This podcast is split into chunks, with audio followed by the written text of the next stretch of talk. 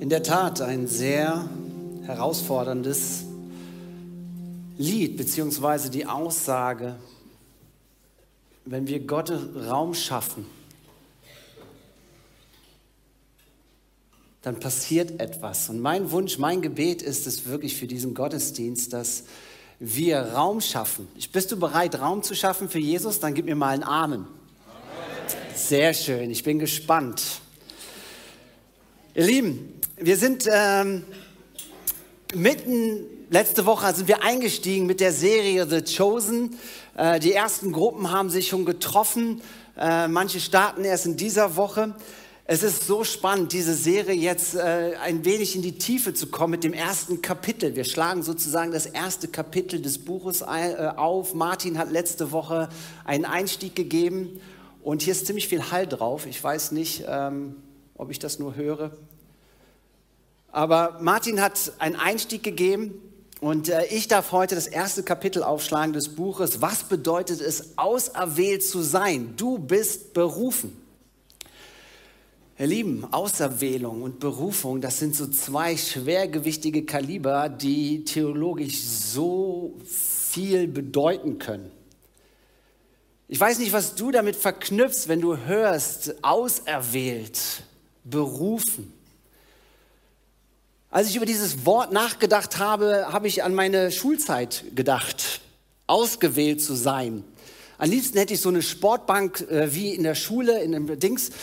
Wer von euch kann sich wahrscheinlich vorstellen, worum es geht? Beim Sportunterricht sitzt man da die zwei Stärksten sind natürlich die Kapitäne und sie sollen eine Mannschaft zusammenstellen. Kennt ihr das Bild?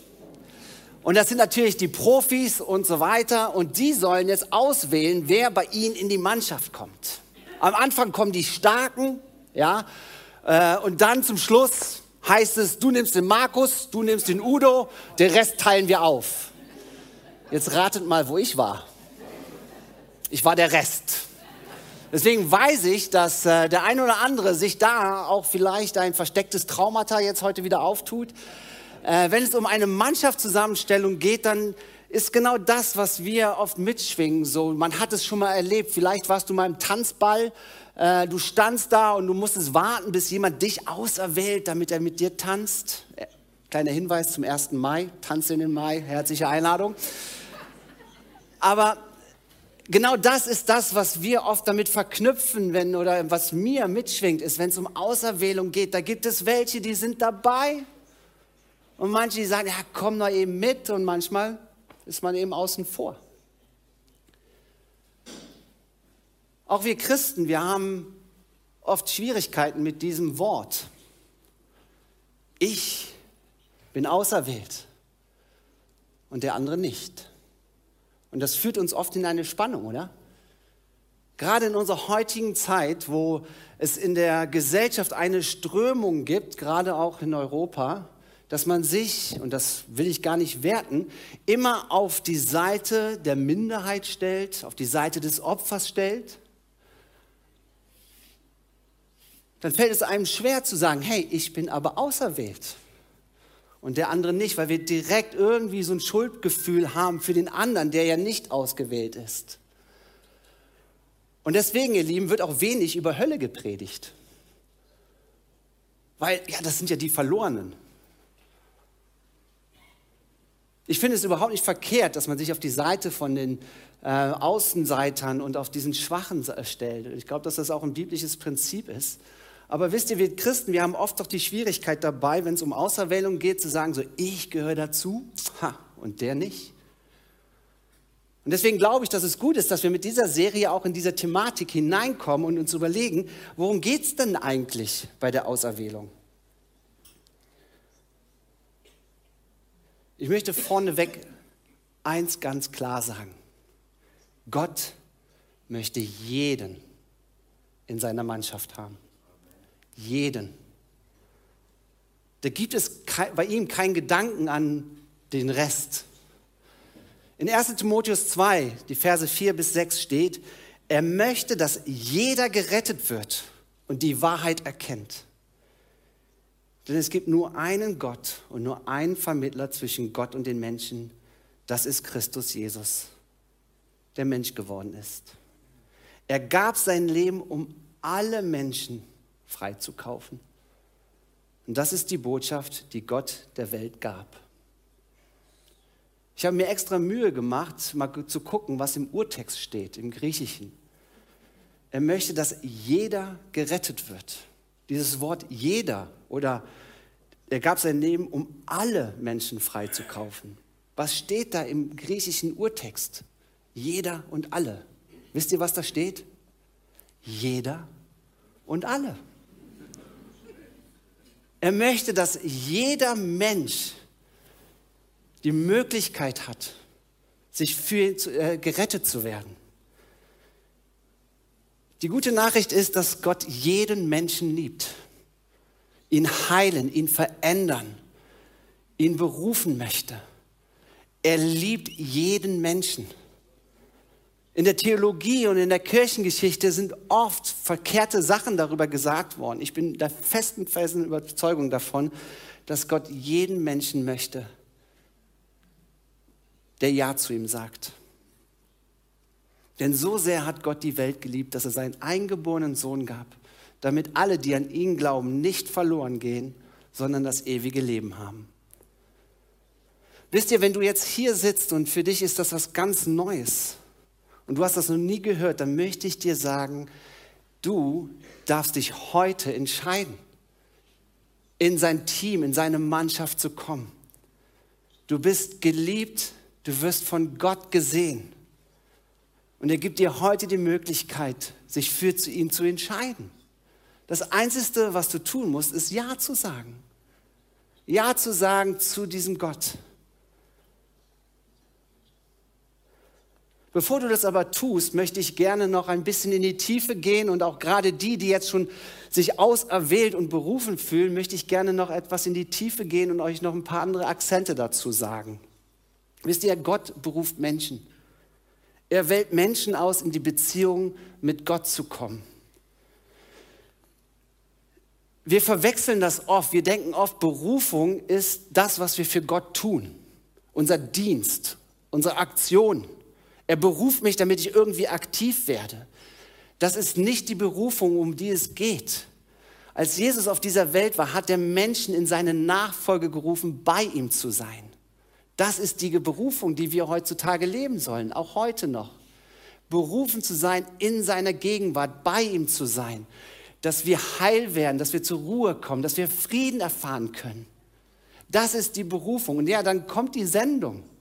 Das sind die Dinge, die dann passieren. Aber in Johannes 15, Vers 16 steht, wir sind berufen, um Frucht zu bringen. Was heißt das denn? Wenn wir berufen sind, bei Gott zu sein, dann möchte er, dass wir verändert werden. Dass die Früchte des Geistes in uns wachsen. Dass Liebe, Glaube, Hoffnung in uns wächst. Und durch diese Früchte, ihr Lieben, werde ich automatisch Zeuge. Und dann schickt mich Gott in manche Bereiche, Rudi nach Tschechien und so weiter. Aber das Erste, was wichtig ist, ist zu begreifen, wenn es um Berufung geht, ist, er möchte, dass wir bei Gott sind.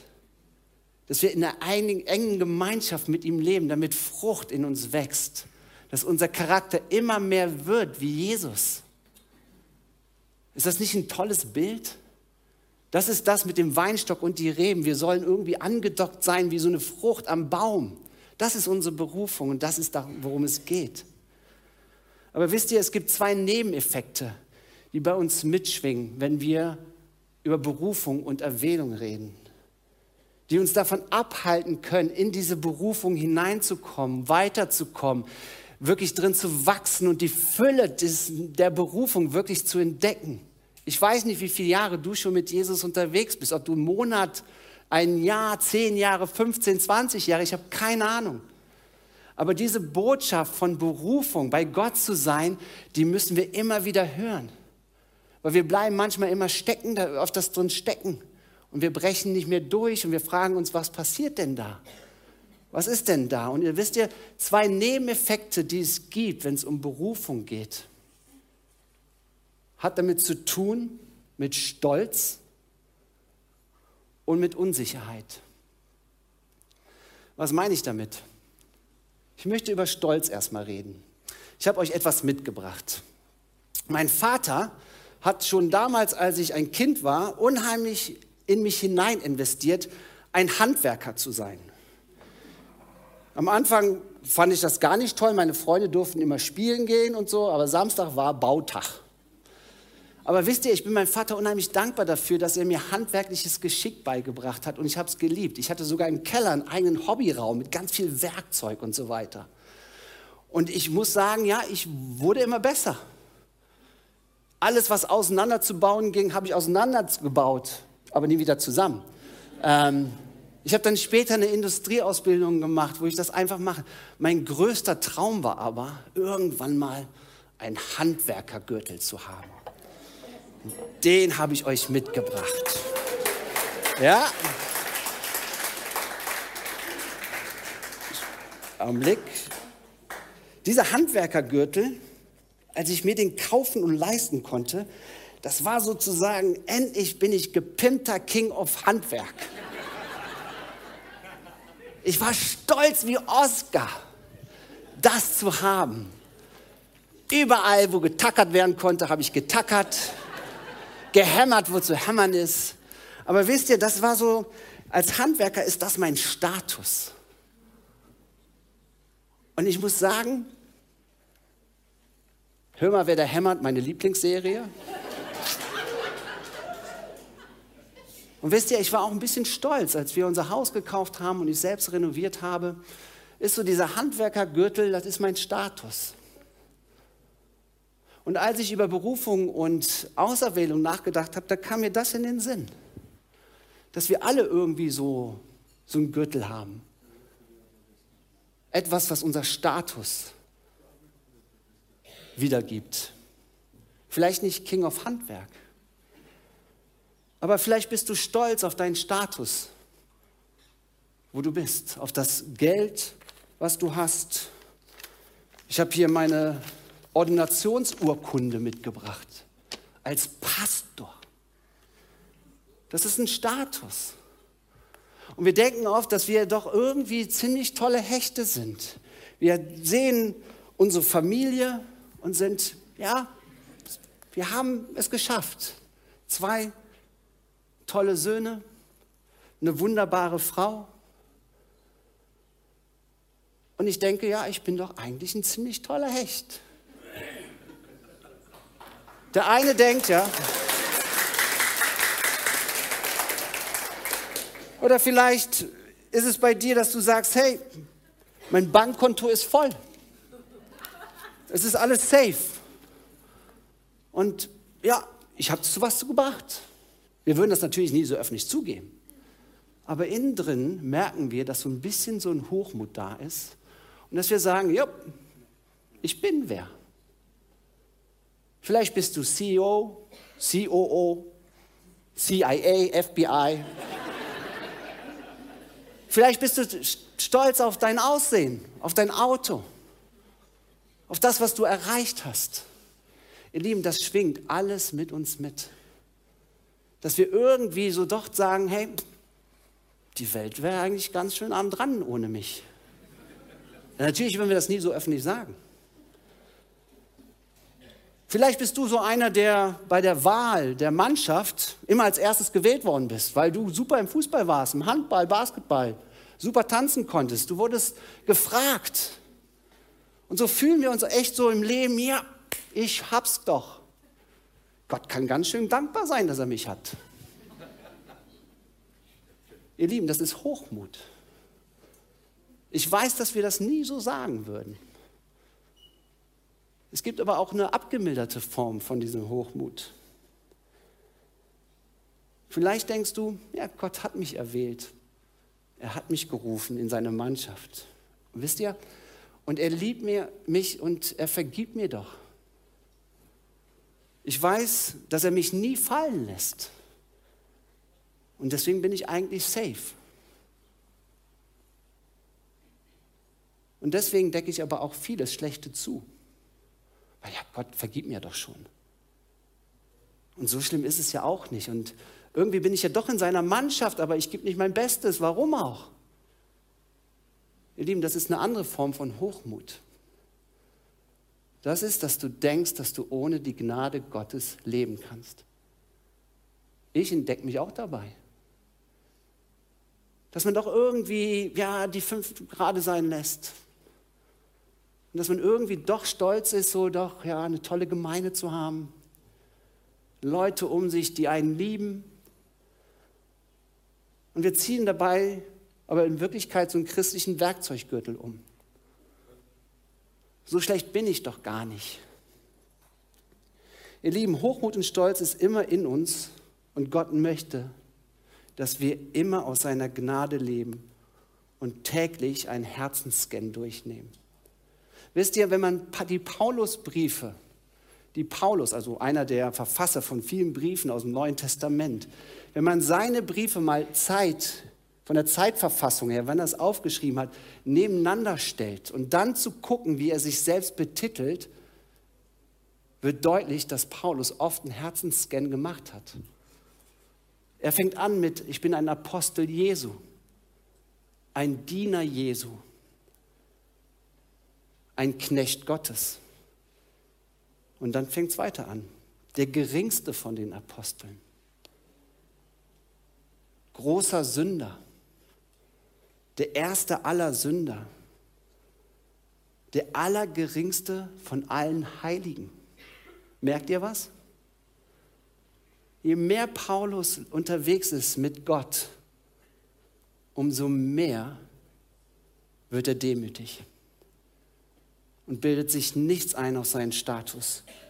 Sein Stolz und Hochmut zerbrach Stück für Stück. Und die Fülle Gottes nahm dabei immer mehr zu. Und das finde ich interessant bei der Berufung Paulus. Sein Selbstbild zu sein. Wisst ihr, Demut ist das Gegenteil von Hochmut und Stolz. Ich bin über eine Stelle äh, gestolpert und die möchte ich euch vorlesen. Aus 1. Korinther 1, die Verse 26 bis 28. Schaut, auch, schaut euch doch selbst an, liebe Brüder und Schwestern. Sind unter euch, die Gott berufen hat, wirklich viele, die man als gebildet und einflussreich bezeichnen könnte? Oder die aus einem vornehmen Familien stammen? Nein, denn Gott hat sich die aus menschlicher Sicht Törichten ausgesucht, um so die Klugen zu beschämen. Gott nahm sich die Schwachen dieser Welt an, um die Starken zu demütigen. Wer von Menschen geringgeschätzig behandelt, ja verachtet wird, bei ihnen nichts zählt, den will Gott für sich haben. Dadurch erklärt er für null und nichtig, worauf Menschen so großen Wert legen. Zählst du zu den Törichten? Zu den Ungebildeten? Ich glaube nicht, dass Gott irgendwas über, äh, was dagegen hat, einen Status zu haben, gebildet zu sein. Aber die größte Gefahr ist, je gebildeter du bist, je höher dein Status in dieser Welt ist, umso demütiger muss dein Herz sein. Seid ihr mit mir? Weil ich merke, dass wir sehr schnell uns erheben über andere Menschen aber Gottes Maßstab ist ein anderer. Wisst ihr, wenn Gott nämlich eine Mannschaft zusammenstellt, dann nimmt er nicht den Mike oder den Theo, sondern er fängt mit dem Rest an. Er fängt mit denen an und fängt ein Spiel an, etwas umzudrehen in dieser Gesellschaft. Wie aus ungebildeten Menschen wirkliche Krieger Gottes machen kann. Krieger meine ich damit, dass sie von Gott begabt werden mit dem, was sie brauchen. Gott, Martin hat das auch gesagt, beruft nicht die Begabten, sondern er begabt die Berufenen.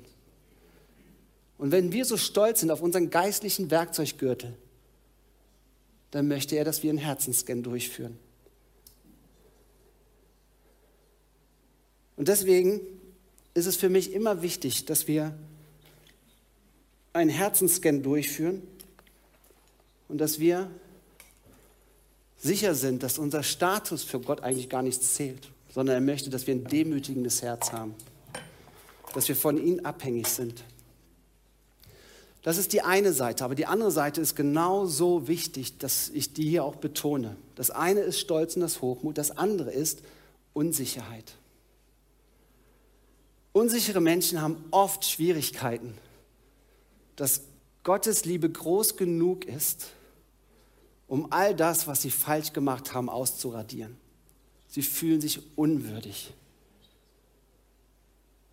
Aber wisst ihr, wenn wir schlecht von uns denken, kann es genauso davon abhalten, auf Gottes Einladung von ganzem Herzen zu antworten. Unsichere Menschen denken oft, sie sind zu unwürdig, zu kaputt, zu schlecht und sitzen auf der Bank wenn es um die Mannschaftsaufstellung geht und sagen, ach, ich hab's doch eh nicht drauf. Wenn der wüsste, der da vorne redet, was ich in meinem Leben alles schon Schlimmes gemacht habe, dann würde Gott mich doch niemals in seine Nachfolge rufen. Ihr Lieben, ich liebe es, in Tschechien zu sein. Mit Menschen, die wirklich ein hartes und kaputtes Leben hinter sich haben, die drogenabhängig waren, die im Menschenhandel tätig waren, die eigentlich sagen müssten, hey, ich bin unwürdig, dass Gott mich beruft in seine Mannschaft. Aber genau mit diesen Menschen baut Gott sein Reich in Tschechien, ihr Lieben. Gott möchte, dass wir begreifen, egal ob du, was du in deinem Leben gemacht hast, Gott möchte dich in seiner Mannschaft haben, weil er möchte, dass seine Gnade groß wird. Und je größer du kaputt bist, umso größer Gnade wirst du erleben, wie er dich heilt, verändern, aufbauen kann. Wenn das die Stimme in dir ist, dass du nichts wert bist, möchte ich dir sagen, gerade du bist ausgewählt. Gerade du bist derjenige, den Gott liebt, in seiner Mannschaft zu haben. Weil Gott dadurch noch größer wird. Wisst ihr, in der Serie The Chosen finde ich es unheimlich interessant, dass die Serie mit Maria Magdalena anfängt. Eine Frau, die in tiefster Dunkelheit saß, unwürdig, unrein, von Dämonen besessen. Sie war die erste in der Serie, wo Jesus gehandelt hat, sie zugewandt hat, sie befreit hat und sie aus den Tiefen ihres Lebens herausgeholt hat. Und was ist dann passiert? Sie ist absolut befreit worden und begeistert worden von diesem Jesus. Maria Magdalena war diejenige, die immer wieder an der Seite Jesu aufgetaucht ist, weil sie so dankbar dafür war, was Jesus in ihrem Leben getan hat, sie zu befreien. Sogar so, dass sie am Kreuz stand und an der Auferstehung teilhatte. Sie war die erste, die Jesus nach der Auferstehung begegnet ist. Die, die die Dunkelheit am meisten erfahren haben, preisen Jesus noch am stärksten, wenn sie ins Licht gekommen sind. Und das leben wir und das sehen wir bei Maria Magdalena. Das sehe ich bei Rudi, das sehe ich bei Heinrich, das sehe ich bei so vielen von euch. Und Maria Magdalena hatte so eine tiefe Sehnsucht, in die Nähe Jesus zu sein, mehr von Jesus zu erfahren. Sie war unwürdig, ja, aber bei Jesus war sie würdig. Und Gott hat sie genommen, in ihre, seine Mannschaft geholt und hat sich verherrlicht und hat aus ihr eine neue Person gemacht. Und wenn du dich unwürdig fühlst, kann ich dir sagen, Gott liebt es, aus deinem Müll deines Lebens etwas ganz Neues und Glorreiches zu machen. Amen. Weil darum geht es. Wisst ihr, aber vielleicht bist du schon lange berufen und lange mit Jesus unterwegs, aber es kommt trotzdem immer noch Gedanken der Unwürdigkeit in dir hoch. Ach, ich hab's schon wieder verkackt. Ich schaffe es einfach nicht mit meiner stillen Zeit. Ich schaffe es einfach nicht, bei Jesus zu sein. Und wenn ich dann andere sehe, wie die abgehen, wenn ich so einen Rudi sehe, ja, wer bin ich denn dann? Und man fängt an, sich zu vergleichen und sich als unwürdig zu fühlen. Kennt ihr das? Dieses Vergleichen und sich schlecht fühlen, das ist genau das gleiche wie unwürdig. Und das erleben wir doch auch. Es läuft nicht immer alles schön geradeaus und berghoch, sondern manchmal erleben wir, dass wir auch, wenn wir lange mit Jesus unterwegs sind, diese Berufung, dass sie fahl wird und dass wir diese Liebe zu Jesus auch wieder irgendwie verloren haben. Versteht ihr, dass Stolz und Hochmut und Unwürdigkeit genau die gleichen Sachen haben, dass sie uns abhalten, tief in die Berufung Gottes hineinzukommen? Das hindert uns daran. Und das ist nämlich der Punkt, dass beide Sachen den Fokus auf mich haben. Ob ich stolz und hochmütig bin oder unwürdig bin. Beides ist der Fokus auf mich. Und darum geht es gar nicht, sondern es geht darum, auf Jesus zu gucken, auf seine Gnade und seine Barmherzigkeit. Wisst ihr, Gott hat dich ausgesucht, weil er möchte, dass du in seiner Gegenwart wächst und Frucht bringst. Und dass du ein Weltveränderer wirst. Und wir denken immer, was will er denn mit mir anfangen? Ihr Lieben, Gott hat einen Plan mit dir. Woher weiß ich das? Weil du noch atmest.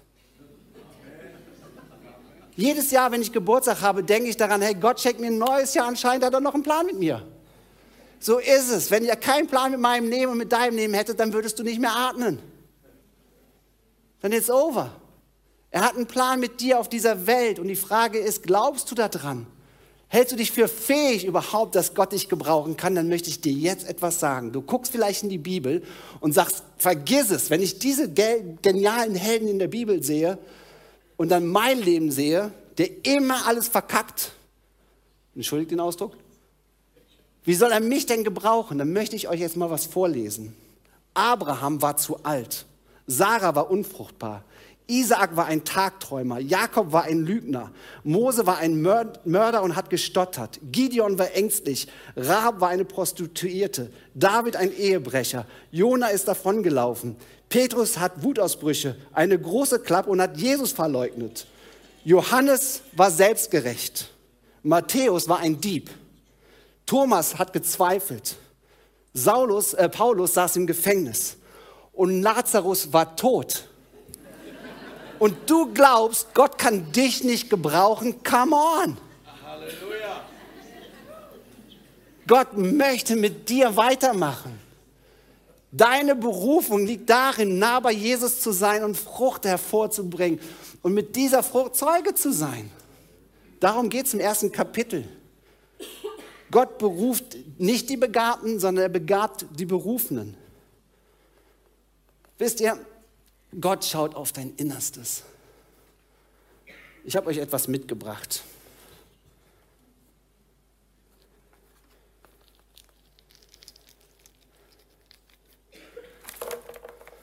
Vielleicht denkst du, du bist so ein ganz gewöhnlicher Stein.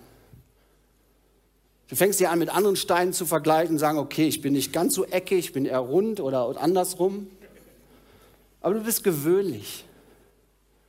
Ihr wisst ja, ich sehe so viele Christen, die glauben, sie sind gewöhnliche Menschen. Aber wisst ihr was? Und das ist ein biblisches Geheimnis, dass wenn Gott Menschen beruft, ihm nachzufolgen, dann zieht Gott in die ein und macht dich heil bringt dich zur Ruhe und in Frieden, egal wie die Umstände sind. Aber Gott sieht nicht dein Äußeres, sondern, jetzt muss ich eben ein Experiment machen.